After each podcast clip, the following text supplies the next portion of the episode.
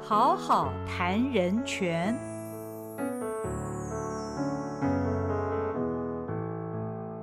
Hello，大家好，欢迎您来到《好好谈人权》节目，我是赵新平。今天要跟大家谈的主题是校园中的歧视与霸凌。请到现场的是高雄市立中正高工教师卓耕宇卓老师，卓老师你好。哎，新平好，各位听众朋友，大家好。其实，在我们录音以前呢，我跟卓老师就谈到好多关于霸凌的一些事情啊，哇，听的真的是瞠目结舌。校园霸凌事件，其实我们常常在新闻里面看到，如果我们自己家里面没有孩子，或者跟青少年比较少接触的话，在新闻里面我们经常会看到啊。那常见的霸凌样态有。呃，所谓的肢体霸凌、言语霸凌、关系霸凌、网络霸凌跟反击霸凌，看到这么多霸凌的名词，让人觉得很担忧。是那老师，您平常就是在这个高工、高中校园里面呢，接触的都是青少年，在校园当中发生这样子霸凌或是歧视的实际的案例，真的很多吗？是，我觉得其实有人的地方就会有关系，嗯那有关系其实就会有很多互动。嗯那哼互动上面当然就会有我喜欢、我讨厌、我或者是我在互动当中的各种不同的感受跟情绪。嗯所以青少年为什么霸凌的事件或者霸凌的议题是？这么被重视，原因嗯是因为我觉得青少年刚好又是很重视同才关系的发展阶段，嗯那在这发展阶段当中，他们常常会在意我被别人怎么看待嗯哼，别、人怎么看待我、对待我，所以那个群体的关系常常就会产生。譬如说，霸凌常常基于什么呢？譬如基于差异，嗯嗯基于不同。嗯，那我觉得我们的教育其实更要去鼓励孩子去看到差异跟不同这件事情是要拥抱的，而不是差别待遇的。哦那如果是常常用差别待遇，比如说，哎、你怎么跟我不一样，或者你的身体，或者你的长相、你的特征，嗯哼甚至有些人身体有不同的味道，这件事情他从小到大他得要共处，嗯嗯但是嗯别人可能闻到了，或者是一起参与活动的时候，他就会用一种呃啊，嗯或者是说嗯恶心或者是排挤的方式嗯，嗯那这。无形当中就会形成一些霸凌的行为，嗯那这样的霸凌行为不是出自于恶意，但是常常因为不了解的关系，它就会有这样的产生。嗯嗯，所以可大可小，但是日常生活当中，我们其实要鼓励孩子是去面对各种不同的不同这件事情，其实有更多理解跟拥抱。这个让我想到最近看的韩剧啊，非嗯常红的这个《非常律师禹英语》，但这不应该念语了，嗯语音无啊。无 这出韩剧呢，呃，因为主角就是自闭症嘛，嗯对那它里面很多的情节演到他在学生时代，他不断的都受到歧视嗯没啊。错，那甚至于他呃成为律师，在律师事务所里面，是他也会受到人异样的眼光。这个就是刚刚老师所讲的，就是因为他跟人太不同了，没错，所以他遭到了一些异样的对待。那像这样子与众不同的孩子，比如说像是自闭症啦、等等这嗯样的孩子，在校园里面也的确是比较容易受到这样的对待，对不对？的确，我们现在融合教育的政策嗯之下，就是普通班的学生会有各种不同障碍类别的学生。嗯那我觉得，不管是针对《儿童人权公约》或者是 CRPD，就是《声音障碍者权利公公约》，哼，嗯其实我们都会有一个很重要的概念叫不歧视。嗯哼，就说怎么样做可以不歧视，嗯我们不要因为各种不同的差异，包含种族啊、肤色啊、身体的各种不同的样态啊，然后给予排挤或者是忽略他的权嗯益，或者是说，诶，给予特权也是一种呃歧视。嗯所以我觉得像这样的一个过程当中，像这样的主角。他是一个自闭症，那自闭症我们一般会讲泛自闭症，嗯嗯嗯那它就是一个光谱，也就是说每个自闭症或雅斯伯格的特质的孩子，他其实差异性很大，嗯，那像语音无这样的一个律师，他其实是一个高功能的自闭症。嗯哼，那他对于他感兴趣的事情，他会很执着，所以你看，他可以成为一个优秀的律师，嗯然后完成他的任务。嗯嗯，但是他有他独特的地方，嗯哼譬如说，我印象中，呃，朋友就会分享说，他比你自己是一个金鱼，嗯好，角鲸，对然后或者是说跟不同鲸鱼在一起，一群同样的鲸鱼有一个不同的鲸鱼在里面的时候，诶，也许鲸鱼都会。远离它，或者是用异样的眼光看它。嗯那我觉得我嗯嗯们人的社会也是，我们看到不同的地方的时候，我们就会。其实我常形容这叫少见多怪。嗯，我们因为见识有限嘛，所以嗯看到跟自己的 data 不一样的嗯哼那个嗯哼脑袋记忆里面的那个储存量不一样的，嗯嗯你就觉得嗯哎、好奇怪哦。那这个奇怪并不是歧视，也不是觉得不好，而是哎、跟我的经验不同。嗯哼，但是我觉得透过学习跟教育，它就是见怪不怪的历程。嗯，这个怪很真实的感受，但第二个不怪了，它就是因为我们透过学习跟理解。嗯那我觉得像语音无这样的例子，也是一个我觉得很棒的，透过媒体，然后让大家去认识，哇，原来那个差异，每个人都有亮点。嗯，即便他是一个自闭症的人，但是我觉得自闭症有自闭症的亮点。其实有很多，老实说，有很多科学家都是雅斯伯格或自闭症，因为他们嗯执着于他们的兴趣，所以他们可以研发或者是研究出一个不同的很惊人的理论的时候，哇，那就是一个亮点。嗯嗯嗯嗯嗯。不过有时候可能我们自己都不自觉，就会对其他人产生一些歧视，甚至于霸凌的行为，因为根据、呃我们的一些刻板印象，是，或者是像刚刚老师讲的，我们过去我们自己生活的经验。的确，那青少年的孩子，他又是在一个成长的阶段，他还在探索他自己，他可能也都还不了解他自己做出来的行为会是对对方造成什么样的伤害或影响。你都怎么教孩子呢？我觉得其实好好的跟他们对话是一件重要的事情。嗯譬如说，我举个例子好了，我们在做呃九一一地震的防灾演练。嗯那防灾演练就是大家要开始有防灾的动作嗯啊，嗯譬如说嗯趴下啦，嗯然后保护啦，然后嗯稳住自己，然后移动到空旷的地方。那在这个过程当中，我就随班嘛，就陪着我上课的班级，然后移动。哼，那在移动的过程当中，同学就会开始聊天，然嗯后或者是有一些状况，那可能有些人就会说：“老师，对啊，他很奇怪啊，他干嘛走路那么慢啊，或者怎么样？”嗯？嗯嗯那像这一类的很生活细节的东西，嗯哼我就会在旁边说：“哎、其实啊，我觉得哈，如果老师哪一天年纪大了，走路更 慢，你会不会也这样子觉得？”嗯然后说：“哦你不一样啦。”然后嗯我觉得那个不一样，我觉得安心贴心，但是我就问他说：“嗯有什么不一样？是因为嗯嗯权力嗯不一样，嗯还是我是一个长者，然后你对平辈可以这样？”嗯那像这一嗯类的，我就会跟他们多一点讨论。嗯嗯嗯，那多一嗯点讨论的时候，他就会发现说，其实他也没有恶意，嗯但他那个没有恶意这件事情，也不要让他成为理所当然。哦，对，所以我常常觉得，我有一个立场，就是你能够引导他看到差异，嗯哼，但是不要让你的这个不同的感受变成是理所当然。那个不同的感受嗯是嗯嗯负面的哦，就是说他怎么可以这样，或者他怎么那么慢，他怎么那么怎么样。嗯嗯，这些都是很评论的，就个人的评论。嗯那个人的评论绝对是源自于他自己的经验，嗯哼那我觉得不用否定他，但是真实的面对你个人的评论之后，你可不可以多一点理解？嗯对啊，或者是我就会跟他说，有没有哪一天不小心你打球受伤了，嗯，然后可能走路会更慢，或是不方便走路，你可能需要靠轮椅啊，或者是辅助啊。嗯，那在这过程当中，你会不会有不同的想法，嗯哼或是期待别人用什么方式来对我？嗯嗯，哦我觉得这个就是一个很有趣的对话。嗯就对我而嗯言，嗯我不会让他这样咻就过去了。对，这是一种启发式的，让他对去想对哦，那甚至于让他从对方的角度去想，对嗯我的学生常常会开玩笑跟我说：“老师，你很喜欢，呃，就是一些小事，我们刚开始都没什么特别的想嗯法，但是每次被你一讨论之后，就会觉得，嗯，好像是有一点点不一样的感 觉。他们碰到一个好老师了。那老师，我也想请教你啊，现在很多新的名词出来，嗯哼歧视跟霸凌，这个是我们所熟悉的对，但现在居然有一个叫做围歧视，些微的围，什么叫围歧视、”啊？围棋是就是好像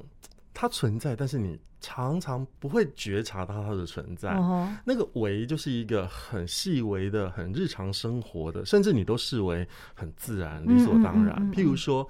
我们常常从小到大最容易出现的围歧视是什么？譬如班上如果有一个同学，他可能我我我，譬如说我小的时候的经验，我在一个汉人的社区长大，嗯，所以我身边很少原住民的朋友。嗯嗯嗯，那在我成长的年代当中，我的爸爸妈妈称呼原住民还不是称呼原住民嗯，对，他们就会说环纳啦嗯、刷得郎啦，嗯嗯那嗯环纳跟耍德郎其实就是一个很汉人中心的想对法，对对，然后去称呼。嗯所以当我从小到大学到，哎、学校好像教我不是这样子称呼的时候，嗯我就跟我爸爸妈妈讨论，就说：“哎、嗯你们这样讲是一种歧视、诶嗯嗯嗯，但对我爸妈而言，他就说：“没有啊，这就是一种他们以前从小到大的称呼。嗯嗯嗯所以那个围棋是对他而言，他就是觉得好像没什么重要性，嗯嗯嗯没有什么影响。但其实对我而言，经过学习之后，我就觉得这样好像不对耶，嗯我好像没有权利称呼我的原住民同学说他是环啊。嗯嗯，那嗯更何况人家有不同的文化对我而言，我到底理不理解？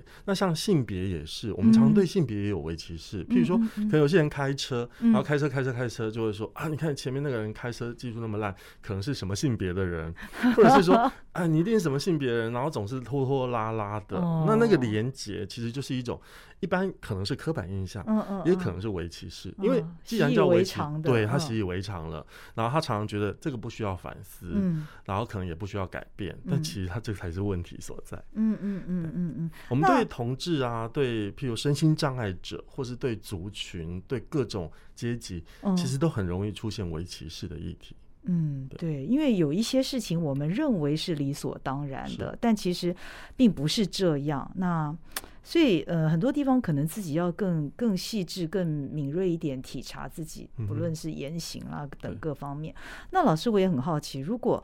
呃你碰到被霸凌、被歧视的孩子的时候，你又是怎么开导他呢？嗯我举两个例子哦，就是说有一次在上课前，那嗯我进教室之前，他们可能很热闹，然后有一个同学就面对着另外一个比较阴柔特质的同学，就说：“你根本就是一个娘炮这样子。嗯嗯嗯那我刚好嗯嗯进了教室，嗯嗯嗯那于是呢，我当时的反应是我我一向呃，我常跟同学开玩笑说，我嘴巴比较伶牙俐齿，比较讲话比较贱这样子，我就放着书在书桌上，然后哦说嗯刚刚谁叫我，嗯然后全哦班就、全班就睁大大眼睛，然后看着你说，哎、嗯嗯你是个娘炮，谁叫我？然后嗯然后老师他们不是在说你这样，嗯我就说嗯我就说我从小到大成长的经验当中，嗯我也有一个阶段，常常被同学说我是娘娘腔，因为呢我的体育不好，不喜嗯欢打球，然后人高马大，所以呢同学就觉得我是娘娘腔。我就说我应该也算是个资深的娘炮这样子。啊哈然后哦谁叫我这样子？嗯哎、嗯没有嗯人敢敢嗯举手。嗯然后哼后来我就说，其实啊，我只想了解，就是嗯说刚刚谁称呼谁是娘炮这件事情，你不用举手。嗯，然后，但嗯是我想要告诉你的是，我的成长经验是这个样子。嗯，然后其实被这么称呼，虽然我现在可以用很开玩笑的方式嗯回应，但是你知道我在国中的时候听到这样的话，其实是很受伤的，嗯嗯，那种感觉，觉其实很不舒服。嗯但是又是我的同学，所以我嗯不知道该怎么回应。哼嗯嗯，那这个是一个，我觉得同学们很有趣，他们 甚至上课完了之后，他们开玩笑说：“老师，其实你也没有很 娘啦、然后 就觉得很有趣，他们很可爱，他们还会来安慰你。嗯那我就想说。虽然我不在乎娘不娘这件事情，嗯嗯嗯但是我就会跟他们说，我觉得你们都是友善的种子，嗯呃所以你们至少都透过学习，你以后不会是成为对别人性别特质或性别特征给予歧视或者是异样眼光的人，嗯因为，我觉得这是我对你们的信心。嗯嗯那我觉得学生其实很可爱哦，你这样跟他对话之后，他自己也觉得，嗯，我好像做得到。哼哦。对，这是一个例子。哦，那那对于那个被称为娘炮的那个孩子，嗯老师会利用什么特别的时间去开导他吗？其实我会利用私底下，为什么？哦因为在上课课堂当中，我相信这样的孩子啊，在这个阶段当中，他不大喜欢被凸显出来。嗯嗯，对嗯，所以，以我就会告诉他们说，其实我们每个人对于譬如别人的这样的称呼，嗯你，是基于开玩笑，嗯哼你是基于善意，还是嗯你是基于客观的描述，嗯嗯，还是你是基于有一种诋毁别人的感觉嗯？这个嗯你嗯自己最清楚。嗯，嗯，对，所以我都会把各种不同的嗯嗯感嗯受跟情绪，不管是正向、负向的，讲出来。嗯那我觉得讲出来有一个好处是，也要鼓励这些，因为我们的学生多数是生理男生，嗯，所以要鼓励这些男孩子们嗯，懂得表达情绪。嗯哼，我有个立场，因为我常觉得这些男孩子们如果不懂得表达情绪，以后就是家庭暴力的 高危险群。对，对，语言暴力啦，然后哦关系暴力啦。，那我觉得。如果可以多一点表达跟觉察自己感受的机嗯会，嗯相对之下，你成为暴力的施加者比例就会减少。嗯嗯，对，这是我自己在实务工作当中，我很衷心的企图心，就是说，至少我觉得这个部分要训练学生，他们知道觉察自己的感受，表达自己的感受跟情绪。嗯，这真的非常重要，真尤的其是我觉得，因为一般传统我们的教育比较少注重是让学生表达他的情绪而。且我们工科的孩子有时候比较来自于不同家庭的经济社经背景，有时候很有趣哦。他们嗯骂《三字经》是把它当成是家常便饭，这也是一种围棋式啊。嗯，那我常常会好好的跟他们讨论，为什么《三字经》咒骂的人都是生理女性？嗯那这到底是反映了我们这个社会对于女性的贬义，还是你自己也觉得这样是合理的？嗯，那他们听了之后就会觉得，嗯，好像有那么一点道嗯。理嗯嗯嗯，那当然，他不是一下子就会改掉，但他下次讲的时候，他突然脑袋里面会有一个不同的想法，在嗯告诉他，说：“哎，这好像怪怪的耶，嗯嗯嗯嗯，我能不能有一些嗯替代的方嗯式嗯嗯，让对他们思考？”。对，嗯，老师，你有没有处理过一些真的是非常难处理的霸凌事件？有， 嗯其实很多，因为霸凌，就像我刚刚有提到，我觉得霸凌的事件从来不是一对一的辅导，嗯它常常是一对多，甚至要多对多。嗯嗯原因是因为霸凌一定不会是独自发生，它一嗯哼定是在一个互动关系、群体。嗯那班级有班级的团体动力。嗯，我常常很鼓励老师，虽然这个是需要有点专业的训练，不过在观察班级的团体动力这件事情是重要的。譬如我每次在上课，嗯虽然我的课是生涯规划课，就是嗯一哼个很生活化的课程，哦，然后生活化的课程其实没有升学压力，嗯那学生有时候会比较自在。嗯嗯，那比较嗯自在的时候，有时候讨论到一些议题，嗯譬如说职场的性别歧视啊，嗯或者是歧视或霸凌的状况啊，诶，他们就会班级的团体动力有时候很有趣。嗯譬如说，假如我这我在这个班级是一个常常被开玩笑欺负的人，嗯嗯嗯，那一谈到卓耕语，可能他们就会每个人耶，就那种嗯嗯嗯 gay 的那个音、嗯音量，或者是说指涉的眼神啊，嗯关注的嗯眼神啊，就会出现。嗯那这个时候，有时候老师可能咻就过去了，嗯但是对我而言，我就觉得哎、这是有意义的。嗯为什么刚刚大家会有一种笑？那个嗯哼笑好像又是一种有特别指涉嗯 something happen 就这样子的那个笑，但是我不知道是什么，所以我就会说，哎、基于一个辅导老师常有某种敏感度，我刚觉得。某些时候，刚刚大家的表情跟笑容好像在传达什么。嗯那其实你不一定要打破砂锅问到底，哦因为你打破砂锅问到底，他们不一定会讲出真实的。嗯哼然后甚至讲出真实，可能也会对当场有些学生会有直接指涉的伤嗯嗯害。嗯嗯嗯所以我尽量让它是成为一个公共的议题，嗯而不是单独的议题。嗯我觉得这在辅导工作里面叫普常化，让它很自然而然的变成大家共同面对的，而不是单一面对。因为单一面对，可能被霸凌的孩子他会有特别有压力，嗯，他会得觉得一定是因为我怎么样，所嗯以别人才对我怎么样，他会有这样的迷思。嗯嗯，那我觉得常常我们要教导的是，这是我们班级共同的问题，嗯所以我们要去看到说，诶，我们班级发生什么状况。嗯所以，像在这个过程当中，他们就会自己也慢慢去练习到觉察。譬如说，我在这样的关系当中，我怎么说话？嗯有时候说话不容易耶、譬如说，班级有三十几个人，嗯那如果今天我问了一个问题，说，诶，你们有没有被霸凌的经验？这也许大家还敢举手。哼哦但是如果说你们有没有霸凌别人的经 验，这也许他们也敢举手。但是在班上有没有发生霸凌的事件，这时候大家都不会举手，哦对这个就有趣了，对不对嗯哼就是说，因为回应到我们这个班级的时候，嗯嗯我如果举手，我会被观察；嗯嗯嗯我如果不举手，我就觉得好像怪怪，但是比较安全。嗯所以多数他们就会沉默。以所以在这个过程当中，其实处理的议题上，我们就会开始去理解第一个霸凌者跟被霸凌者。嗯的关系，然后还有被霸凌者是班上哪些人或哪个人。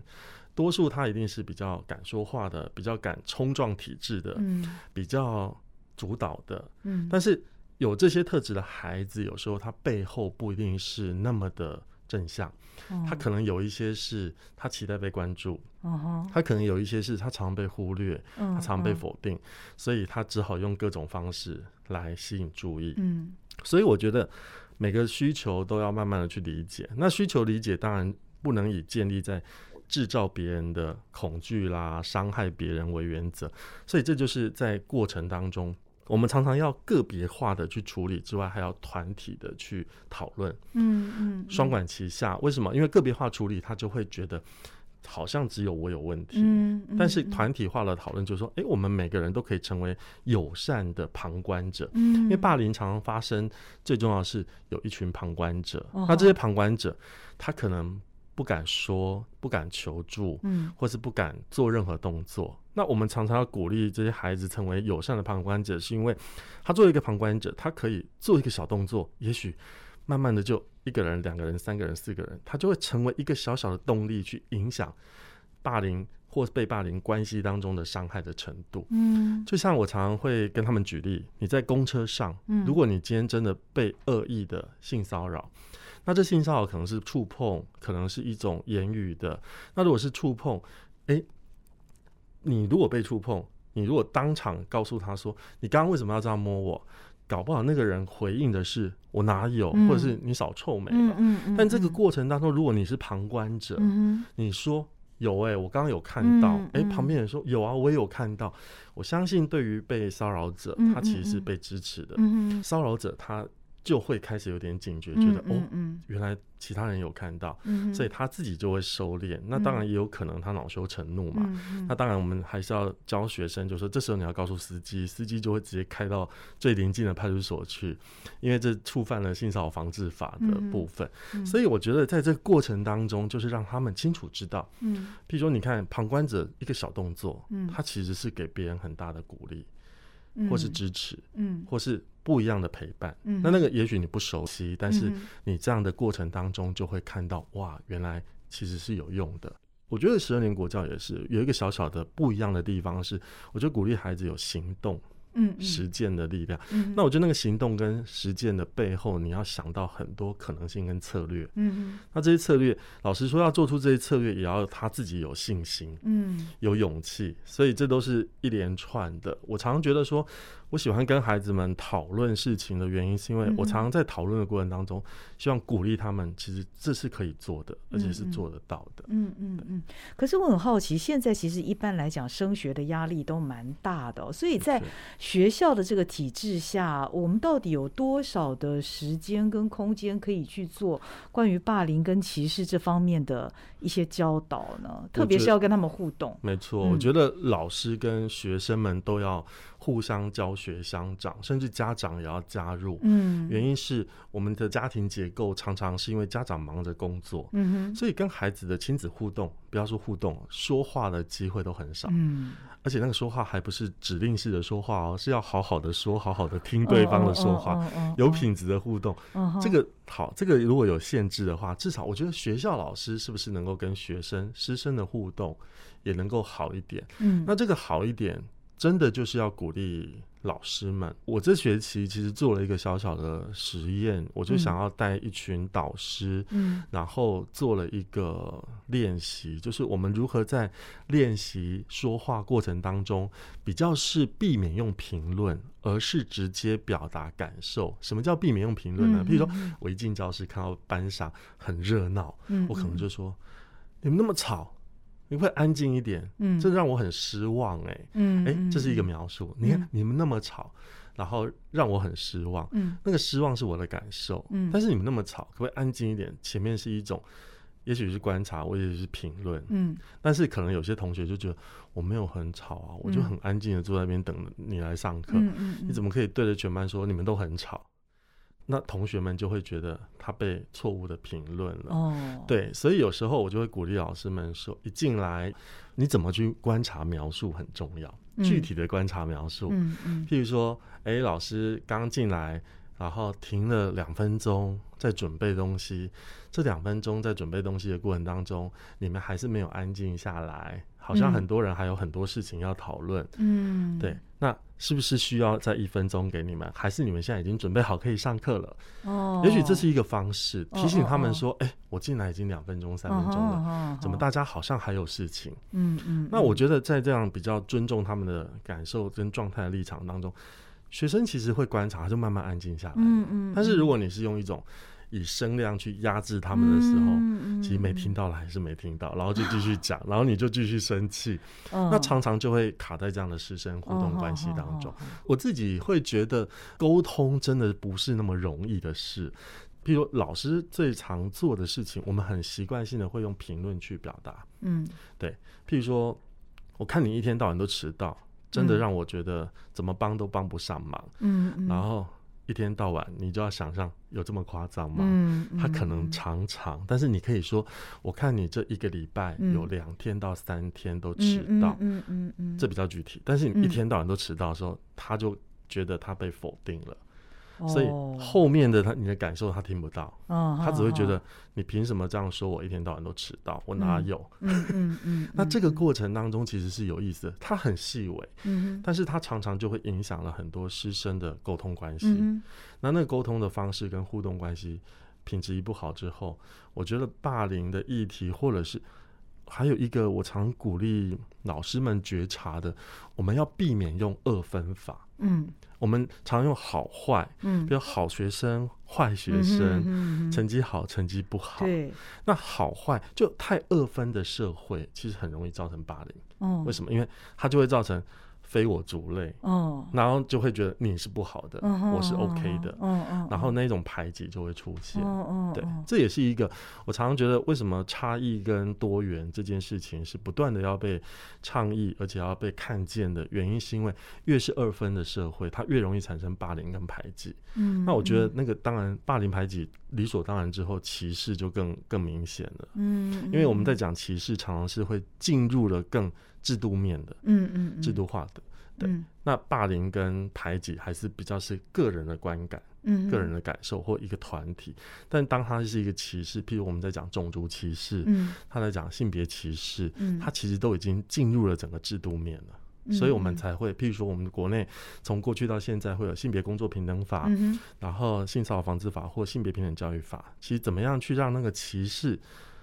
被拆解，而不会被视为诶制度面也可以理所当然存在。嗯，所以这个过程的确是不容易，但是我觉得都要让学生去知道。我觉得孩子慢慢的，他们，我觉得这一代的孩子有一个好处是，嗯他的那个自主性高，人权的观点相对也要更给他更多。哦，对哦，哦，这个其实老师也要学习，真的，老师在对，老师老师在师资培育的过程当中，老实说，人权的教育的敏感度啊，嗯不是挺高的，呃尤其是我们过去又在比较威权的时代长大，嗯哼譬如说，在这个时代长大的过程当中，常是一个口令一个动作。对对，但是你现在面对的孩子是很多元的，嗯他可能一个觉得不合理，他就会给你申诉，嗯，他就会给你，比如打一九九九专线，然后 反应，哇，那这啊真都的，这都很哦，嗯自然。但是我我可能有一些老师就会觉得，现在孩子很难带，嗯但是我常嗯嗯常听到这样的话的时候，我比较不会去。附和他，我嗯反而会去跟他说，我倒觉得不是现在孩子很难带，而是现在的孩子，我觉得他需要用一些不同的策略，嗯，那如果我们还是保有过去我们怎么被教育的方式来带他嗯嗯们，嗯嗯那铁定会很挫折。嗯嗯嗯，对，因为那个嗯，挫折感觉得很大，因为他们绝对不会是受控的一群。嗯但是你也要，你也要反问自己说，那我要为什么我要控制他们？其实应该是跟他们好好的讨论，让他们知道怎么去做决定。嗯嗯，但是控制这样的概念，常常也很容易在亲师生关系当中无形的出现。哦，对，造成紧张，对，嗯，那个控制常常有时候也会被包装，譬如说我嗯都是为谁好，然哦，后家对长跟是对 对，跟老师有的时候都会这样，是啊，这难嗯免，但是我们也要多一点觉察，嗯，因为我常常觉得那个关系当中那个觉察很重要，嗯因为那个觉察就是第一，我能够清楚知道我的感受，嗯嗯以及嗯我现在情绪受到什么影响，那相对之下，我也比较能够觉察到别人他人主观的感受。嗯我觉得有时候在关系当哼，中，嗯嗯如果可以多一点这样的敏感度，嗯那个霸凌就是我觉得霸凌是合理的这样的一个迷思就会嗯减少很多。嗯，可是学生都这么好教吗？会不会有些学生他就是我我讲冥顽不灵，这好像有点太夸张了吧？嗯的就确是会有，可什能么比样较的人难都有。难对教，或者是比较难开导。那碰到这样的情形的时候该怎么办？我常觉得这的确是需要，呃，用台语讲“把钢剪”哦哦，因为跟跟这样的青少年相处的时候，你就会知道他会这么的坚持嗯顽固。多数会来自于他过去的经验，嗯哼，对嗯因为他过去的经验累积了很多不信任，嗯，或者是被怎么样的对待。哦哈，对，所以你要怎么样去让他开始从不安全、不信任感到可以有安全感跟信任感，这的确需要一点时间。嗯嗯，我嗯常常觉得有时候我会跟一个学生建立关系，可能需要一年半年，半年我觉得还算好，可能有时候是一年，然后那个一年还会慢慢的需要有一些特别的事件，嗯哼譬如说，昨天我就在跟我们社工师讨论，嗯嗯，我们的社工师就说，我花了三个小时跟这个完全不想说话的学生嗯哼耗，到最后，他终于愿意跟我一起吃中午的营养午餐，嗯哼，然后一边聊。嗯我说这三个小时真的不容易，嗯但是你也想想看，如果这三个小时中间你放弃了，嗯嗯嗯那他可能也觉得有点挫折，嗯，因为他可能嗯觉得反正你就跟其他大人一样，对我是没信心的。然后你撑到三个小时，你真的也累了，嗯然后但是他也愿意跟你谈的时候，其实那个过程是他在测试，终于有一个人在乎我。哦，那那个在乎我这件事情，它的价值感可能提高了一点点，嗯哼，但是这件事情你已经突破了很多。但嗯对嗯于嗯我们的社工而言，他真的很辛苦，嗯然后他也嗯嗯很挫折，嗯然后他也觉得说怎么那么不受教，或者是他怎么我好像用我的热脸去贴他的冷屁股。嗯嗯嗯，那我就说，的确啊，青少年在乎他的面子，嗯然后可能在这过程当中，我们很清楚知道我们的目标是希望他可以稳定的嗯来学校，所以我们的目标很清楚。但对他而言，他还在他的面子跟情绪跟其他的交杂 当中，嗯哼所以其实有时候的确是用热脸去贴他冷屁嗯股。嗯嗯，但是在这个过程当中，我觉得孩子也在观察，嗯他其实老实说也在观察，嗯因为好几次的经验是，有时候这些孩子他就三不五时不经意的就会跟你说，我觉得这三年我第一次觉得我被好好的，譬如说看待，哇，然后甚至有一些啊嗯孩子他会说。我觉得这三年来，我第一次从小到大第一次有人跟我在同一个餐桌吃饭，那这样的经验听了，其实你很想哭哎、对你就对想对，他到底是经历了什么样的生活啊？啊，或者是那个家庭的状况到底是如嗯何？为什么他会觉得有一个人在乎他这件事情嗯嗯嗯嗯这么重要？嗯所以这的确是，那的确也有一些孩子他不断的出现。嗯嗯，可能这次 OK 了，下次又给你再犯一次，嗯再犯两次，嗯这的确会有。那你的确也会很挫折，嗯但是在这过程里面，其实我我常常会保持的一个状态就是说，我觉得因为他就是需要比别人更多次数跟频率的教导提醒，所以他才会这样子。那宁可在这三年，或者是我们可能遇到的这一到三年的时间，嗯我觉得至少我们可以尽可能对他是让他稳定的，嗯因为有时候他离开了学校，到了下一个阶段嗯或哼进入社会。嗯其实到底会不会发生什么样的其他的状况，其实没有把握，嗯但是至少会让他清楚知道，在这个过程当中，其实是有人 care 在乎你的。嗯我觉得很重要，因为其实我常常觉得人权哦这样的普世的价值，但是的确每个人生活在不同的家庭背景跟社会环境当中，他所面对接收到的资源其实是很有落差的，嗯那个落差很大，所以我常常会觉得哇，一个人如何可以很有尊严的活着嗯这件事情不容易耶，因为其实对于家庭经济状况不佳的人，他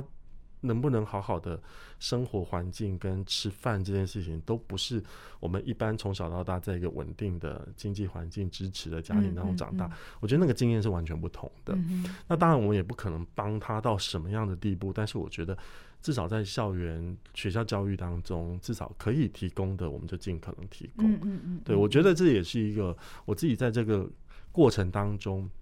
跟学生的对话，然后跟学生对话还有一点很重要，我自己都要提醒我自己，嗯避免以暴制暴，哦因为以暴制暴太容易发生了。哦好你知道，譬如当老师的，我们常会说作业再不交，我就把你哦当掉。哦，或者是说每次要交钱要收钱，你们就这样嗯哼拖拖拉拉的。嗯嗯嗯，那这个这个当然是因为它的确影响到我们整体嗯嗯的嗯进行，但是那个可不可以换一个方式说？嗯嗯譬如说，哎、我们希望作业在几月几号早交。嗯那如果你真的有困难，可以事先告诉我。嗯那如果真的那一天你还是没办法早交，你至少先让我知道。我觉得那个是一个责任。然后你在乎的是他有没有完成这件事情，而不是嗯哼他有没有交而已嘛。嗯所以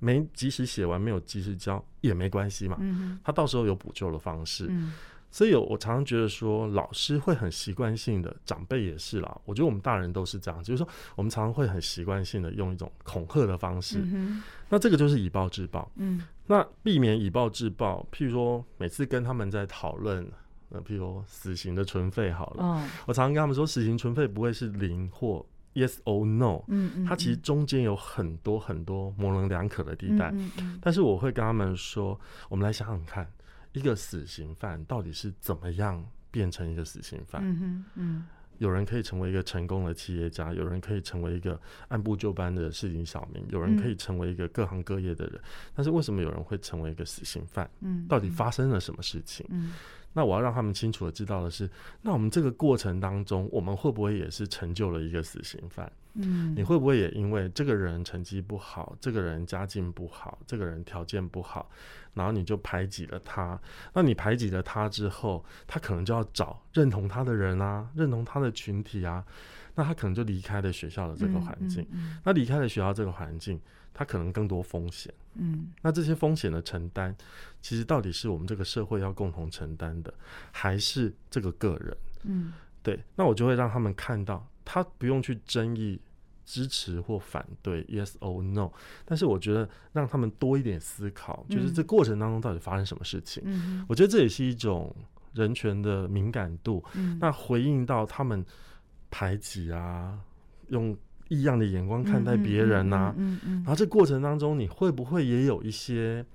你好像也觉得以前我好像也是这样，嗯诶，你如果现在也开始觉得说，嗯，我好像不应该用这样单一的眼光去看待的时候，，嗯或是这个时候，如果我身边有这样的人，我可以跟他说，其实我觉得成绩或者是在学校，这只是个阶段，嗯我觉得最重要是搞不好你未来是一个很成功的什么什么什么，嗯，诶，这个对他而言也是一种哇。他被鼓励到了，嗯嗯或者是嗯他被嗯支嗯持了，嗯，而不是一种好像他就用一种被排挤或不屑的眼嗯光。那我觉得这个都很重要。其实，在学校里面，我常常会用一种方式改变自己说话的方式。譬如，老师们如果跟我说这学生真的很很皮啊，很怎么样啊，我就跟他说，嗯，他真的很活泼，他真的很特 别，就是尽可能用一种嗯不一定说要超级正能量啊嗯，而是你用一种比较肯定的方嗯嗯式嗯去描述他的时候，然后你比较能够去看见他的亮点。嗯，然后他的亮点被看见的时候，你就会发现，有时候孩子哦，小小的一个被肯定之后，他自己就会肯定他自己了。嗯那如果他自己不肯定他自己，真的很难透过我们这些外加的力量去肯定他。嗯，所以真的是相辅相成。我常常觉得，与其做一个有尊严的人，倒不我比较期待训练我的学生作为一个喜欢自己的人，哦，因为他喜欢自己，他就会哦开始多一点信心。哦，对好好，这个其实对于呃我们说所谓的反霸凌、反歧视，这应该是治本之道真的啊、做一个自己喜欢的人。那刚刚老师提到很多，包括呃，其实老师自己的心态啊、各方面，就是在教法上面、跟学生沟通方面，这个都要很细致去做。那我不知道在以学校的体制来讲，嗯呃，如果要防范霸凌啊、歧视啊类似这样的事件，有没有一些相关的制度或者是一些特别的配置呢？比方说像您刚刚说的社工师啊对，嗯他可能不是特别是要去反霸凌、反歧视，但是他就是一个角色在那里，是可以从事一些心理的辅是导啊等等。那除了社工师之外，有没有其他的一些措施？其实学校里面都嗯会有辅导老师，嗯然后各班导师，我们也会透过教育训练，让他们对于比较是发展性的预防，或者是在第一线的辅导上，有一些嗯基本的辨识的职能。那我觉得学校在处理校园的霸凌事件，其实它有一个 SOP 的流程，嗯嗯嗯，比如说有申诉通报或者是检举的窗口，嗯哼，那国中国中可能就会在身教组，那嗯高中职就会在生辅组、生活辅导组，嗯，所以他们都会有一个固定的窗口，嗯，然后后以及程序处理的程序，嗯嗯比如霸凌，他可能也会进行调查，嗯，然后调查去理，厘清之后，哎，成立不成立？嗯，那如果成立之后，也许就会有后续的，比如辅导机制的介入。嗯，那相关资源的介入，嗯那当然嗯如果嗯不成立，可能也有一些需要宣导的也嗯会做。，嗯那当然，霸凌成立之后，也许学生因为现在还有所谓的再申诉制度啦、嗯啊等等，哦所以其实这样的一个流程，目前在制度面上，我觉得都还蛮完整的。嗯哼不过，的确在执行上，嗯我觉得就会有一些不同的每个学校或者每个地区的落差，嗯嗯嗯，譬如说细致程度，嗯以及你，譬如说我常常觉得霸凌的调查。常常是需要更细致的关注到，嗯不管是霸凌者或被霸凌者，嗯哼或者是这些旁观者的证人。嗯，其实真正要去告诉他们的，除了去厘清事实之外，常常我觉得关系的修复是嗯哼最难的。，嗯哼嗯哼所以我们常常也会加入了一些比较是修复式正义的这样的一个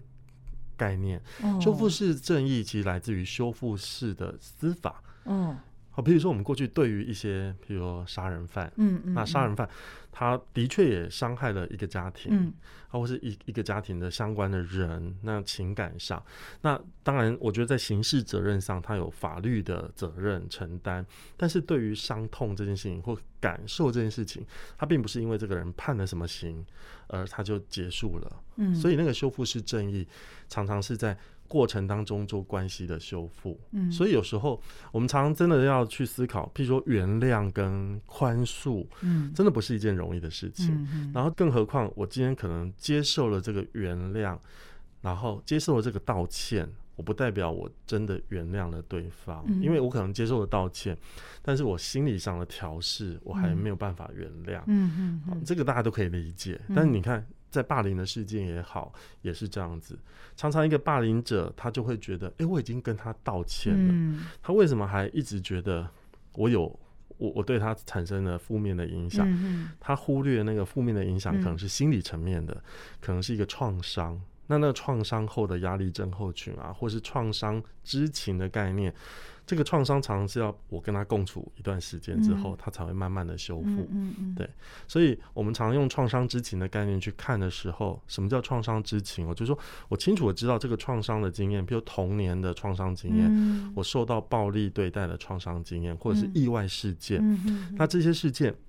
他给我的经验是，哎，我可能要跟这样的不舒服的感受共处，嗯然后可能在这过程当中共处之外，还会受到很大的干扰，然后久而久之，在调试到我可以理解这些创伤带给我的，譬如说九二一地震，嗯地震它是一个天灾，但创伤是带来了可能家破人亡。嗯，然后过来，我怎么样独立自主的生活？那我可能会勾起这些伤害，嗯嗯伤害带来的一些创伤的伤痛，然后接下来我慢慢的能够理解，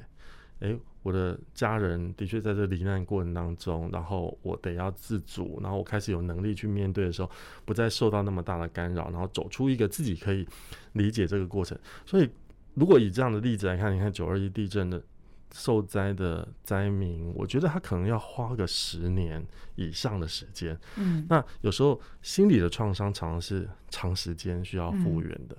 所以这也是一个我觉得霸凌者他可能在这学习过程当中，他也要去看到哦，其实我那个不是道歉就结束了，他可能还得要慢慢的去看到他的感受，嗯他怎么样去被陪伴，或者是建立信任安全感。嗯嗯，对所以这个历程的确就是后续的辅导嗯嗯嗯都会比较需要细致的介入。嗯嗯嗯，所以真的是一个非常长期而全面的一个工作，是所以我觉得那关键还是在于人啦。所以，呃，我们谈这个话题，其实校园当中老师的角色真的非常非常的重要。的确，那今天也很谢谢卓耕宇老师来跟我们深入谈了这么多啊。那从老师谈到的一些案例当中，其实我都觉得非常感动，因为呃很多事情其实它不是可能立即的有一个嗯答案，而是要去用探索的，要去用关心的方式，更关心我们的小朋友，不论他是霸凌还是被霸凌的那一方是，他改变了他自己以后，其实未来这样的事情自然就会减少了。的确，嗯我觉得一个人怎么被对待这件事情很重要，所以不管每个孩子来自于各种不同的家庭成长经验，至少我还蛮期待，也很希望大家一起努力，至少在校园的经验当中嗯是正向多过于负向的。嗯哼。那我觉得至少可以改变他对于呃，我觉得人以及对于自己价值的看法，我觉得都是重要的。嗯，非常非常感动，非常谢谢卓老师今天来跟我们分享嗯谢谢这欣个平话题。谢谢您收听这一集的《校园中的歧视与霸凌》，您也可以更关心您身边的青少年跟孩子哦。好，谢谢您的收听，我们下回见，拜拜。拜拜。本节目由国家人权委员会委托国家教育研究院与好好听文创公司共同制作。